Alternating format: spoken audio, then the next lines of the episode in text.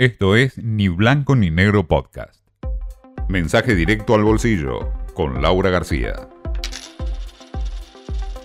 Quedan solo ocho ruedas cambiarias para las elecciones y la verdad es que el dólar está que arde.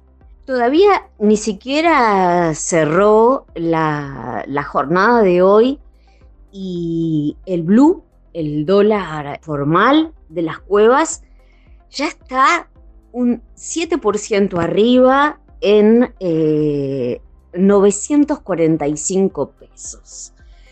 Y tenemos el contado con liquidación, em, este dólar que se opera con bonos en la bolsa, eh, amagando con llegar a el récord de los 900 pesos.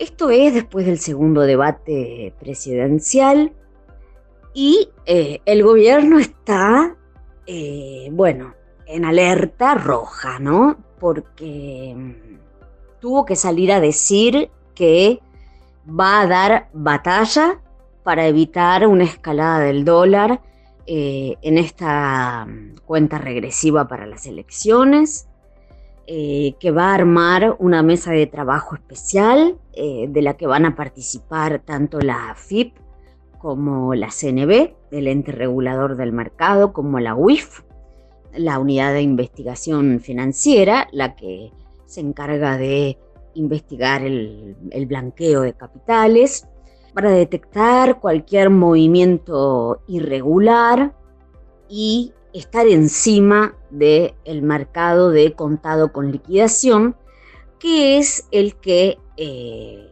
en última instancia sirve de guía o referencia para el blue en las cuevas, ¿no?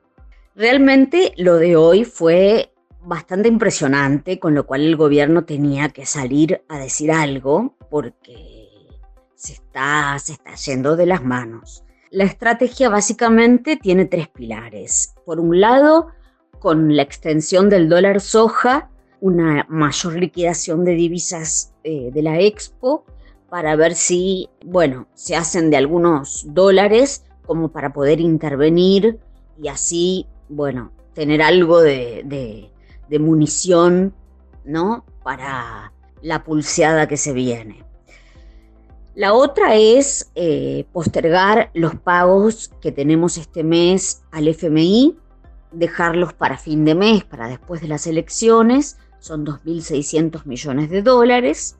Y bueno, y finalmente esta mm, colaboración ¿no? de organismos para complicar desde lo normativo todo lo que se pueda la operación del contado con liqui para asegurarse de que, bueno, no, no, no vuele, no vuele en estos últimos días porque sería, bueno, una señal absolutamente, absolutamente aterradora.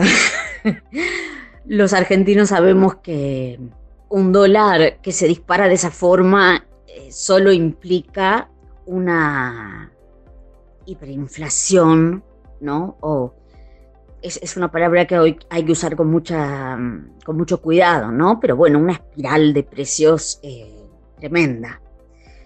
Así que bueno, este es el día después del segundo debate presidencial en el mercado cambiario.